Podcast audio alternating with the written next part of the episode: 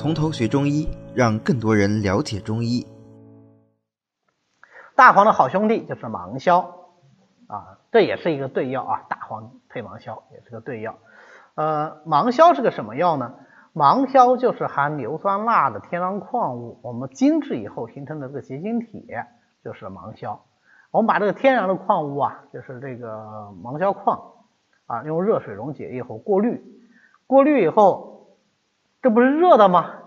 把它放冷，它的溶解度是不是发生变化了？溶解度变小，于是就析出结晶。这个结晶我把它收起来，这个叫做普硝或者是皮硝。普硝是它粗制的硝的意思，皮硝是因为这个硝我们最早是用来治皮子的，那就是那个动物的皮革啊。那加工的时候有有有一道工序，就是要用这个皮硝啊，所以它用制皮的就叫做皮硝。但是这个硝是很粗的啊，普硝和皮硝现在几乎上是就不会给人吃了，就不会要药用了啊。那么再进一步的提取呢，就是用萝卜啊洗干净，我切成片儿，然后放到锅里面和普硝，就是已经粗提过一次的，对吧？啊，一起煮，煮完了以后把上清液取出来，再放的。析出的结晶是不是第二次提纯了呀？哎，这个就更纯一些，这个就叫芒硝。为什么叫芒硝呢？因为这次结晶啊，它那个结晶体都是都是针形的，像一根针一根针一样的啊，针刺如芒，所以叫做芒硝。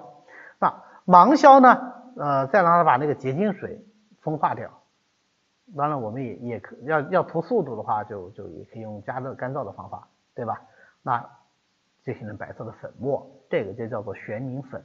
所以玄明粉是比芒硝要更晶体一些，它是呃无水的硫酸钠，那就是玄明粉。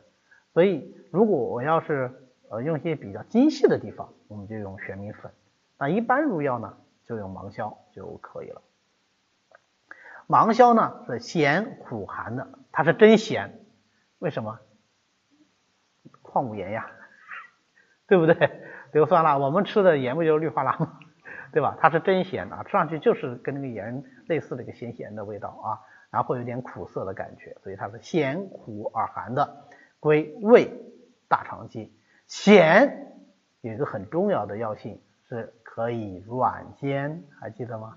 咸则能软啊，所以这个就是芒硝很重要的一个特点啊。苦咸寒而入阳明经，那么苦寒就能清热，对不对？咸就能润能软，所以它就能够润燥软坚。那阳明经，足阳明胃经，手阳明大肠经嘛，对不对？阳明经有什么燥啊？什么坚呢？大便，对吧？所以它这个软坚软的是什么？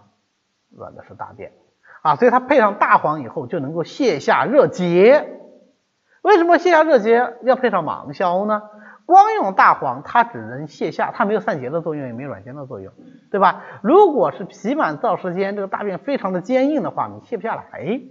这个时候你加点芒硝，咸寒软坚，大便软化了，它就能解出来了啊。所以大黄配芒硝，泻逆下胃啊，就会增强很多。呃，芒硝呢，我在临床上用的相对就谨慎，就不像大黄用的那么洒脱，因为大黄就是呃。攻下嘛，对吧？主要是清降攻下。但是芒硝呢，一个是寒，再一个它有软坚的作用，配上大黄以后，它的泻下作用会强很多啊。曾经有一个病人，我用大黄，一直效果不是特别好。这个病人其实就是个热结，就是个热结，那么就给他配芒硝。结果他犯了一个错误啊，芒硝用的人多了，但是犯错误的人不多。他犯了个什么错误呢？他是带尖的，带尖以后呢，呃，芒硝它。它就煎不进去，芒硝是冲服的啊，所以人家就给他另包了，另包了放到整个大包里面。结果他回去以后还是按照习惯，每次就拿一包代煎料出来喝，每次都喝完了以后发觉袋子底下还有一大包药，是芒硝，他没喝啊，没喝就没起到效果，没起到效果就算，还没说啊，他可能觉得自己犯错，不好意思跟医生说。我说不对呀，我用了六克芒硝，他怎么会没反应呢？对吧？呃，再加点量，加个十克，哈，就加到十克，二十克。我还问他，我说有个药啊，要另外的这个要冲进去的啊，啊，说你知道吗？他说我知道。这时候他知道了啊，前次他不知道，他没告诉我。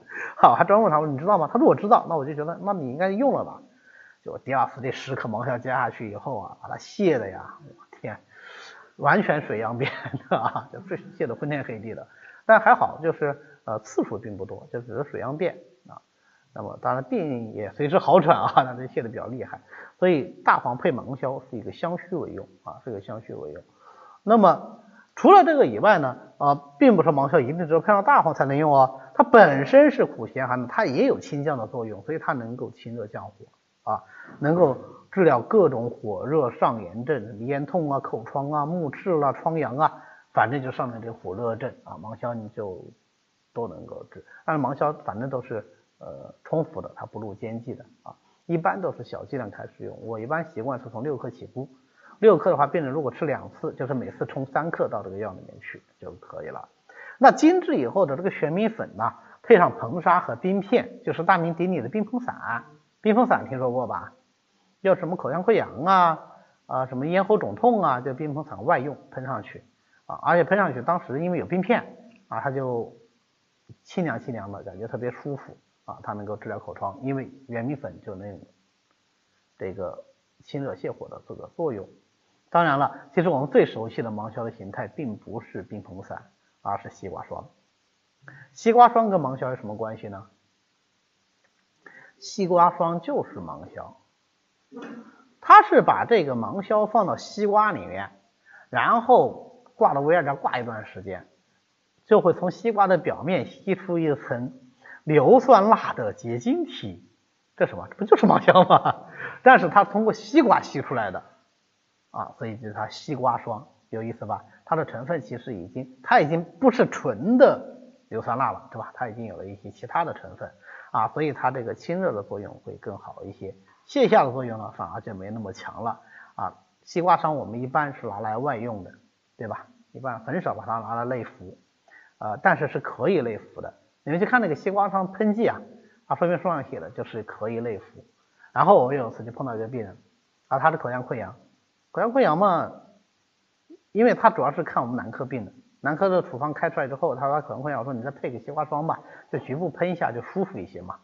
结果他可能痛的比较厉害，他回去回一看说明书说这玩意儿可以内服，他就内服，内服也不是问题，关键是他不知道从哪听来一个小道消息，这个消息可能还蛮普遍的，就是说中成药啊，呃多吃一点，加倍吃效果更好。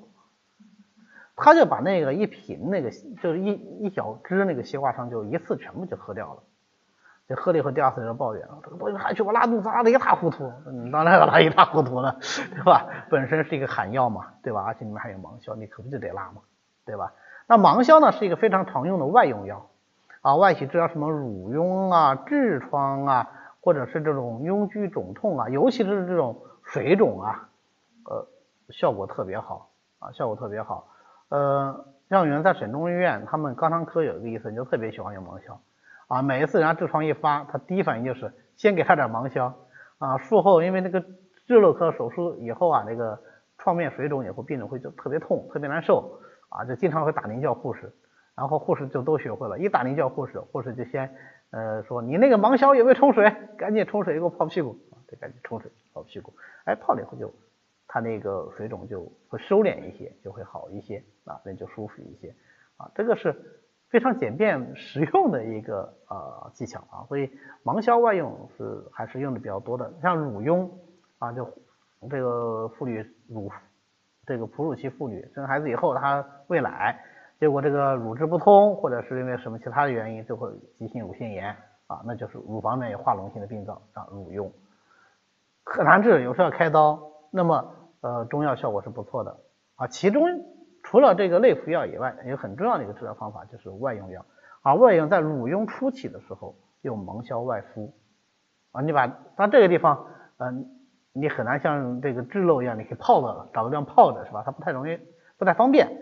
怎么办呢？就是把这个毛巾泡在芒硝溶液里面啊，吸满了这芒硝溶液以后，稍微拧拧拧干，敷在这个患处。敷上去凉凉的，挺舒服啊。过一会儿再换一个，请注意啊，不要用凉水敷啊。为什么不要用凉水敷？痈疽最重要的是什么？阻滞啊。凉水是不是更加阻滞啊？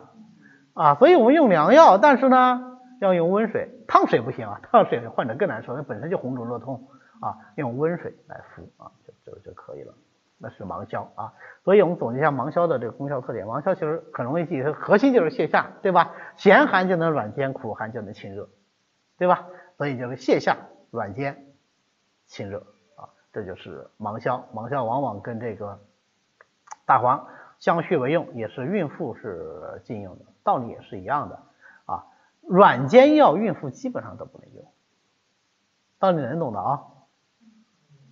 哎，对，软件就能散结，是吧？你不能把包给散掉了，那你还搞鬼啊，对吧？这绝对不行啊。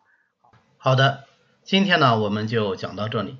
为了方便大家和其他喜欢中医的朋友一起来学习和讨论中医知识，我们呢建了一个微信群，欢迎大家扫描下方的二维码，添加我们的管理员的微信，然后发送“从头学中医”，他就会拉大家入群的。那么我们下次再见。